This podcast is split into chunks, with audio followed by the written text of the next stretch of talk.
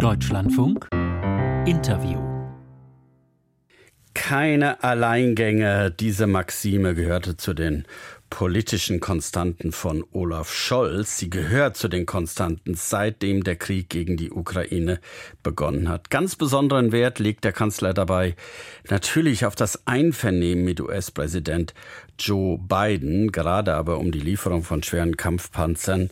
Gab es da wohl doch Spannungen zwischen Berlin und Washington, über die beide Seiten, beide Personen heute direkt miteinander reden können? Olaf Scholz wird am Nachmittag eine Stunde lang wohl Gast sein im Weißen Haus. Catherine Klüver-Eschbruck ist deutsch-amerikanische Politologin. Sie war Direktorin der Deutschen Gesellschaft für Auswärtige Politik und ist Expertin für transatlantische Beziehungen. Hallo und guten Morgen, Frau Klüver-Eschbruck. Guten Morgen, Herr Meurer. Muss Bundeskanzler Olaf Scholz heute davon ausgehen, dass ihm US-Präsident Joe Biden heute sagt im Weißen Haus, also so toll fand ich die Nummer von dir jetzt doch nicht?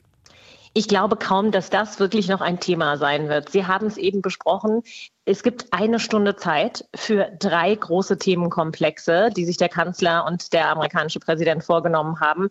Natürlich ist der Ukraine-Krieg der erste Themenpunkt, aber die Amerikaner sind in der Regel immer nach vorne gerichtet. Und wir werden zeitgleich erleben, wie die Amerikaner ein erweitertes Hilfspaket heute wieder zusagen werden. 400 Millionen Dollar, auch mit Luftabwehrsystemen, mit diversen anderen Teilen. Und wir haben gestern gehört, wie der Kanzler in seiner Rede nochmal äh, Gepard-Luftabwehr zugesagt hat. Also es muss gemeinsam weitergehen.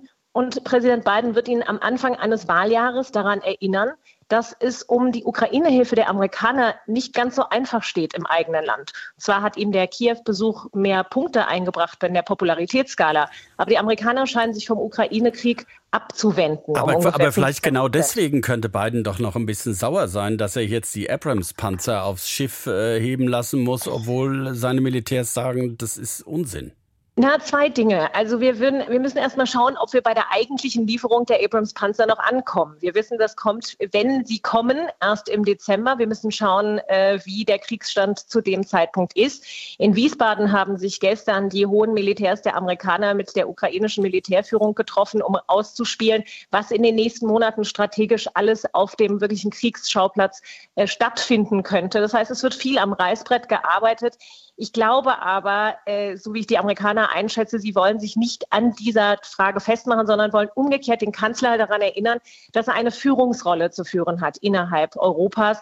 Denn wenn die amerikanische Bevölkerung darauf pocht, weniger Ukraine-Hilfe gegebenenfalls oder nicht mehr so lange Ukraine-Hilfe zur Verfügung zu stellen, denn die, die Hilfe, die jetzt kommt, die kommt quasi direkt vom Präsidentenkonto aus der Exekutivgewalt. Das heißt, es wird schwierig für Herrn Biden und Herr Scholz muss weiterhin in Europa die Koalition zusammen zusammenhalten. Was ist denn, Frau Klüver-Eschbruck, damit äh, gemeint oder was verbinden die Amerikaner damit, wenn sie von Olaf Scholz äh, erwarten, dass er eine, eine größere Führungsrolle in Europa einnimmt? Also es sind zwei Dinge. Denn das zweite Thema, was auf den Tisch kommen wird, ist China. Wir haben auch gehört, wie der Bundeskanzler gestern nochmal mit einem erhobenen Zeigefinger gegenüber Peking gesagt hat, China solle keine äh, Waffen oder solle nicht daran denken, Waffensysteme äh, an, die, äh, an Russland zu liefern. Da geht es erstmal um Drohnen, aber es könnten andere nachziehen. Er hat auch nochmal die äh, chinesische Führung an ihren eigenen Friedensplan äh, gemahnt und ermahnt.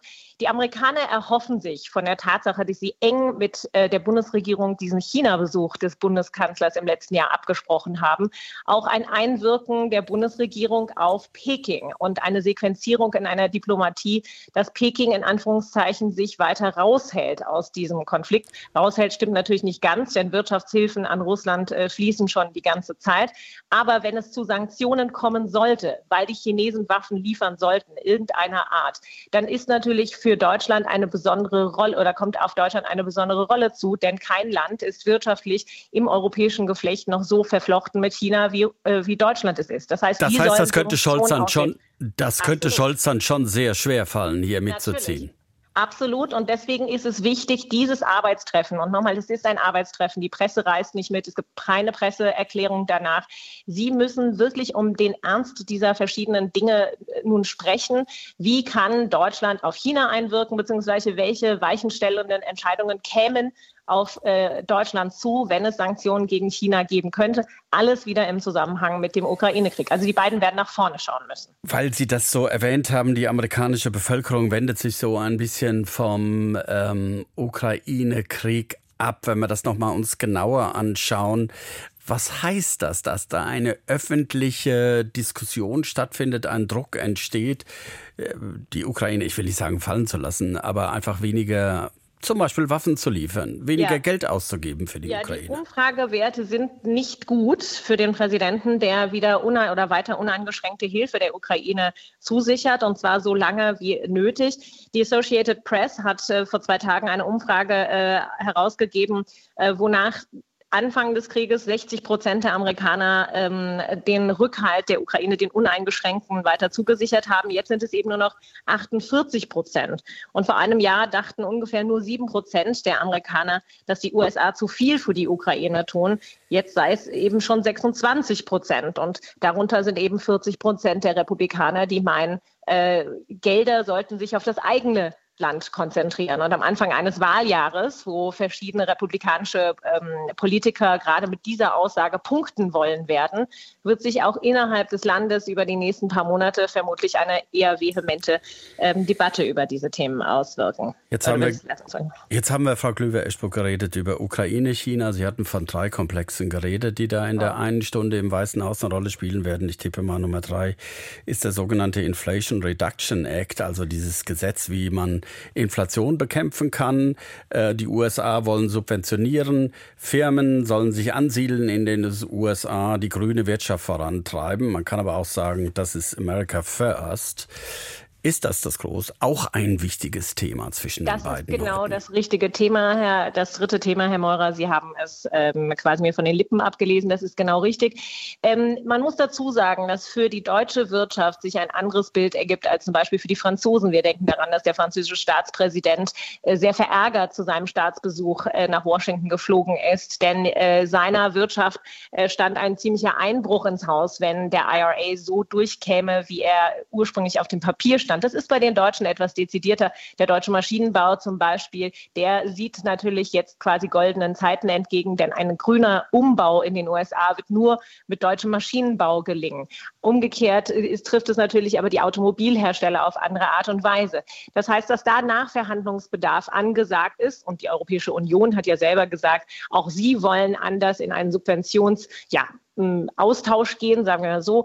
Ähm, da werden, da wird, da ist ganz klar Verhandlungsbedarf, aber das ist auch eingebaut in den EU-US-Technologie- und Handelsrat, den es gemeinsam gibt. Also da gilt es, sich diplomatisch aneinander abzuarbeiten, aber auch da haben die Amerikaner Bereitschaft signalisiert, äh, nicht gerade auch Zugeständnisse zu machen, aber eben auch relativ große Kompromisse, um den großen Partner, den größten Handelspartner der USA äh, da nicht zu verprellen. Bisher wurde das ja in Deutschland eher so kommentiert und berichtet, dass das wirklich hier Investitionen, ja auch Arbeitsplätze in Deutschland kosten wird, wenn das sozusagen in die USA mit Subventionen und Beihilfen gesaugt wird. Aber ich verstehe Sie richtig, Sie sehen da eine Chance für die deutsche Wirtschaft?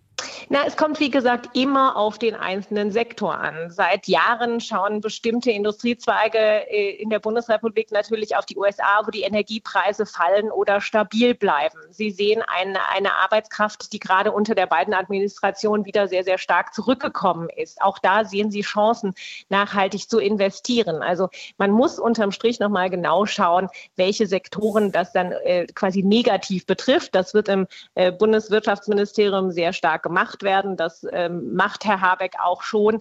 Ähm, das heißt, aber da geht es um eine wirkliche reife Verhandlung unter Partnern. Insgesamt aber ist es wohl so, dass die deutsche Wirtschaft im Vergleich zu den französischen Kollegen oder äh, in anderen Teilen Europas mit diesem IRA eben mit entsprechenden Nachverhandlungen gegebenenfalls sich ganz gut arrangieren können wird. Denn wie gesagt, die Amerikaner haben sofort signalisiert, noch bevor Macron auf, äh, der Bode, auf dem Boden Washingtons landete, äh, dass sie da äh, wirklich ins Gespräch gehen wollen mit den, mit den Europäern. Eins wird mich doch interessieren. 16 Jahre lang war Angela Merkel Bundeskanzlerin und damit wahrscheinlich auch in den USA bekannt. Sie hat ja auch da mal vor dem Kongress gesprochen. Hm, kennt man Olaf Scholz schon in Washington? Hat man schon ein Bild von ihm?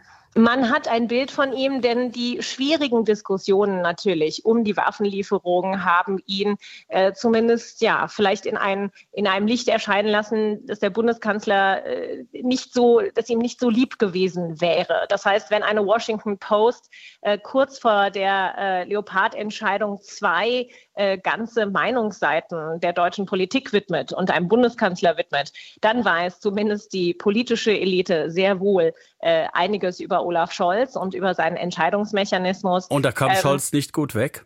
Ja, er kam nicht gut weg. Äh, er kam natürlich so weg, als würde er äh, versuchen, die Politik Angela Merkels, die des Abwartens weiterzuführen, ähm, aber in einer Situation, in der ganz andere Dringlichkeiten geboten waren und der auch, in der auch natürlich von Deutschland, wie gesagt, eine Führungserwartung seitens der Amerikaner ausging, die die Deutschen jedenfalls nicht so nahtlos und nicht so einfach erfüllen wollten. Und äh, das war, glaube ich, für die zumindest die entscheidende Elite in Washington nicht ganz so einfach. Die deutsch-amerikanische Politologin, Expertin für transatlantische Beziehungen, Catherine Klüber-Eschbruck, bei uns heute Morgen im Deutschlandfunk. Heute wird Bundeskanzler Olaf Scholz im Weißen Haus von Joe Biden empfangen. Herzlichen Dank, Frau Klüber-Eschbruck. Tschüss, wieder. Sehr gerne. Tschüss.